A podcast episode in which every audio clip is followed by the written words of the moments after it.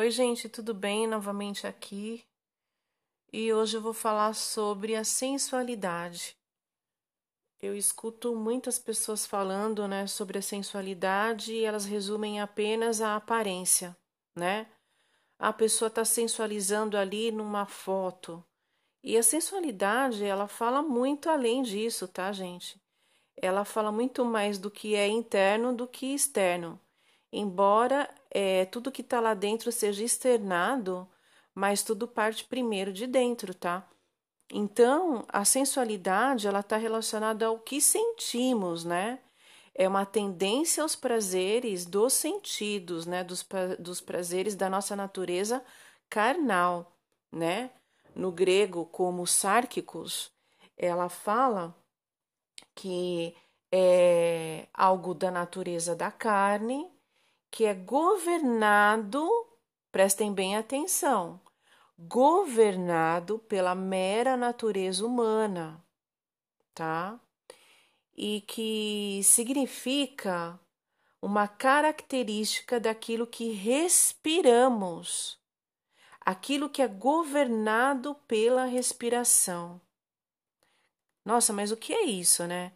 Se não a natureza humana caída, entregues aos seus próprios desejos, né? É, aquilo, né? Que, que eu reino, eu reino, eu me governo, eu me controlo, eu, eu, eu, eu. Nós sabemos que hoje em Cristo não é assim que funciona, embora eu vejo muitos religiosos dando receitas de bolo, né, comentando o assunto muito superficialmente e a gente vê a pessoa ali numa angústia por anos, anos e anos e ela nem sabe como lidar. Então ela acaba fazendo o quê? Ela acaba recalcando esses sentimentos, né? Utilizando da de escapes, uh, muitas vezes no sentido religioso, né? Uh, praticando até mesmo ascetismo, né? É, é, ali só falta flagelar o corpo para ver se isso vai resolver o problema que está dentro dela. Ela está lutando de forma errada, né? Então, é, como que a gente pode entender um pouquinho o assunto para a gente poder começar a pedir e a buscar no Senhor é, essa ajuda, esse socorro?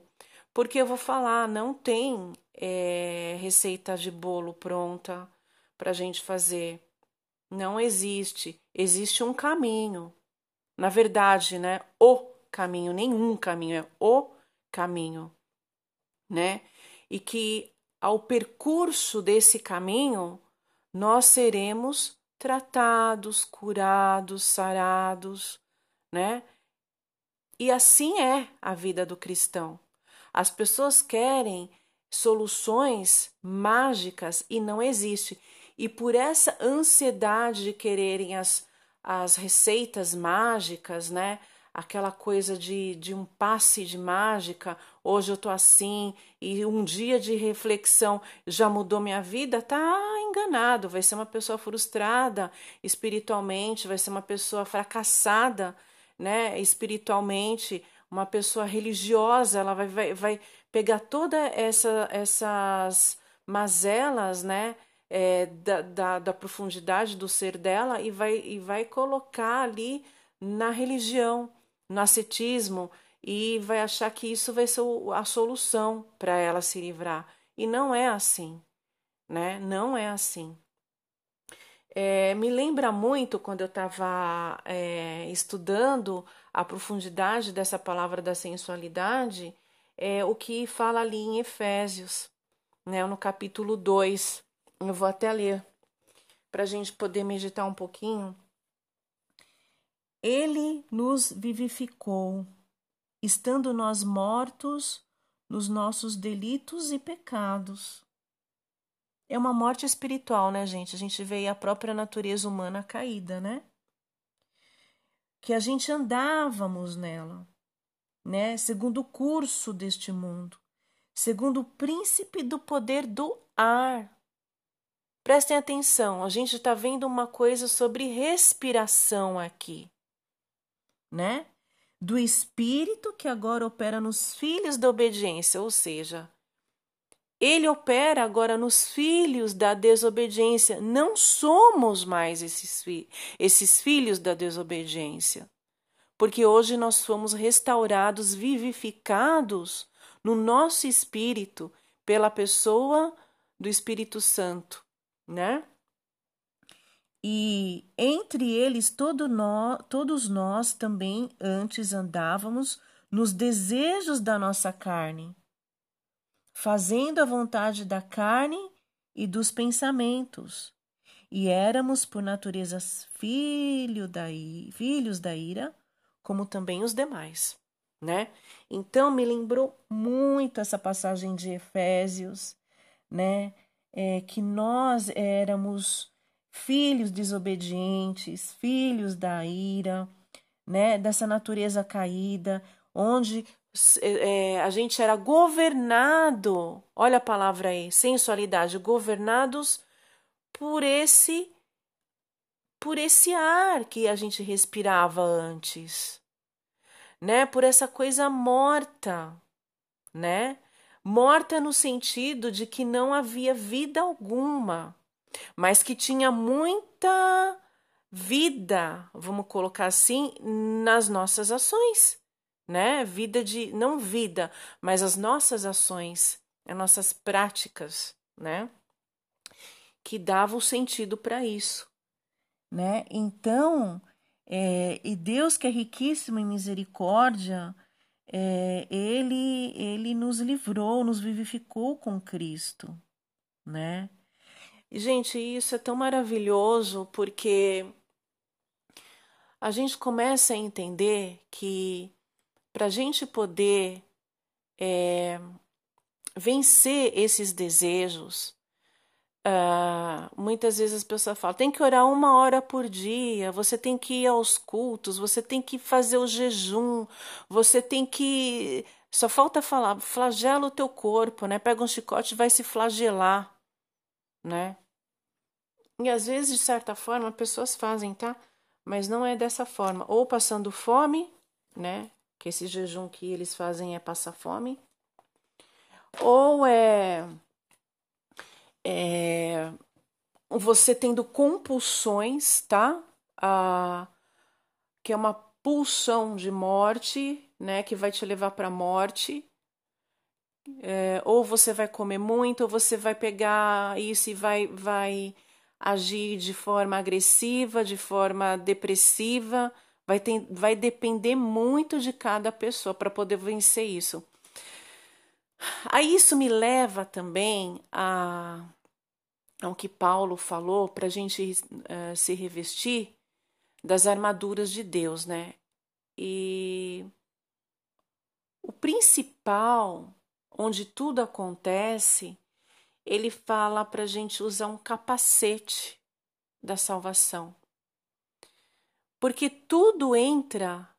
Por que capacete? Onde está a nossa cabeça, a nossa mente, né? Eu peco olhando, eu peco ouvindo, eu peco falando. Então, é tudo nessa região. Então, é uma proteção, assim, um capacete onde você vai ali se revestir disso tudo, né? Onde você vai proteger teus olhos, os teus ouvidos, né? Onde você vai proteger tua boca.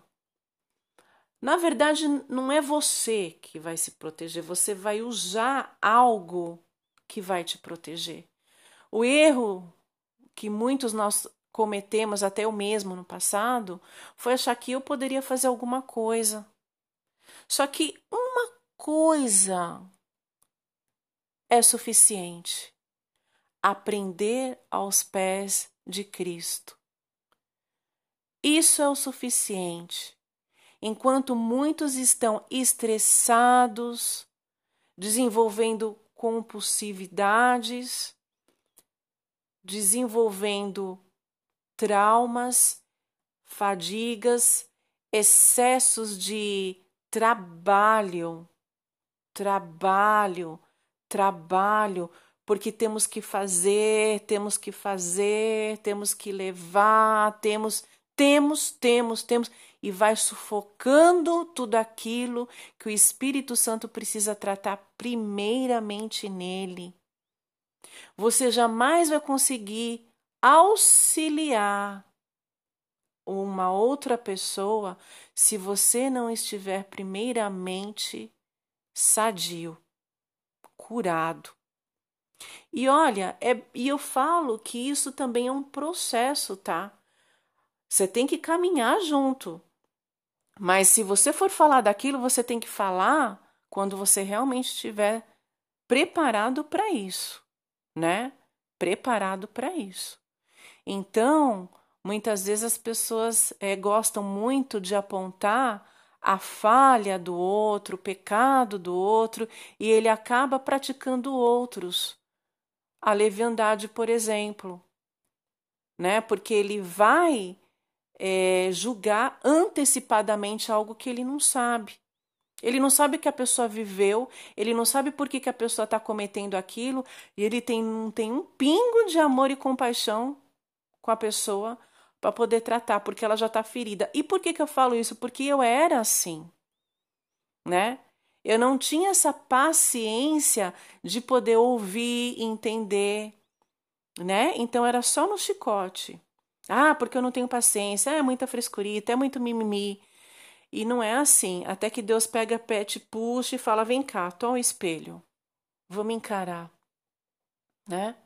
Aí você vê o quanto que você está doente, o quanto que você precisa de Cristo, o quanto que você precisa da palavra dele para você poder se libertar e poder auxiliar alguém, né?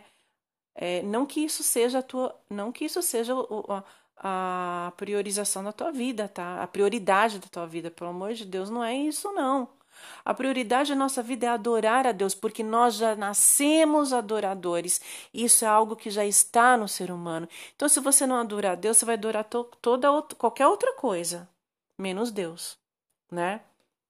Então, isso já é algo da nossa própria natureza, tá? Essa coisa da adoração. Nós já nascemos com isso. Então a gente precisa primeiramente buscar no Senhor aquilo que nos que ele vai vai nos nos presentear, né? Porque é um presente dele. Então tem pessoas que querem fazer tudo ao mesmo tempo e não conseguem fazer nada ou conseguem fazer muito mal feito né? Então as coisas do Senhor é com paciência, as coisas do Senhor é com é, tem, é, com, com temor, né?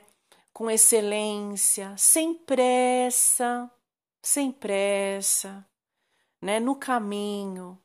Então, se você hoje está se sentindo assim, frustrado nas tuas lutas, triste, com dores, né? Entristecido porque você tá anos e anos e você não se livra disso. A única coisa que você faz é, é ocultar isso dentro de você e você vai fazendo outras coisas para para esconder, né? E depois isso vem à tona e você não consegue controlar e você cai. Eu quero te incentivar a você, primeiramente, não tenha pressa. Fica aos pés do Senhor. Sabe, fala com Ele tudo isso que você sente. Você não precisa esconder isso de Deus. E você tenha cuidado para você falar com quem você vai falar, porque muitas vezes é, a pessoa não vai estar preparada para te ouvir. Ela vai te, te julgar mal, né? Ela não vai te entender. Ela vai te humilhar. Ela vai te te maltratar e você vai se sentir mais culpado ainda. Então eu incentivo hoje você a buscar no Senhor, a fechar a porta do teu quarto, a chorar ali para Ele, sabe? Como você fosse pagar um terapeuta para você contar tudo ali. E muitos têm essa confiança, sabe, gente, de falar tudo para um terapeuta e não tem coragem de falar para o Senhor. Fale para o Senhor todas essas tuas angústias, essa tua luta que você não consegue vencer por anos. Fale para Ele. Ele vai te entender e vai te ajudar. tá? Mas é, fique firme no Senhor, né? E não pense que receitas prontas, né, vai vai ter a solução, não é, queridos, é um caminhar, tá? É caminhando que o Senhor vai tratando conosco. O importante é nunca se desviar desse caminho, nem para a direita, nem para a esquerda. Muitas vezes nós vamos nos cansar, mas aí Ele é todo poderoso para nos carregar neste momento. Então, é, se essa palavra te edificou, se você sentir uma necessidade de conversar, de falar, eu tenho meu e-mail, né? Meu e-mail luciahkimura.gmail.com. Eu gostaria muito de poder, de alguma forma, te responder, né? Te auxiliar, né? Mostrando sempre que o caminho é Cristo, tá? Então, vou deixar aqui na descrição do vídeo para você me escrever e eu posso até falar do assunto em outro áudio, né? E eu acho que cada um de nós estamos aqui é para cumprir, né, o nosso a nossa missão, que primeiramente é servir a Cristo e servir uns aos outros. Tá bom? Que o Senhor abençoe. Medite em Efésios capítulo 2 até o versículo 5. E que o Senhor abençoe e fiquem na paz até a próxima.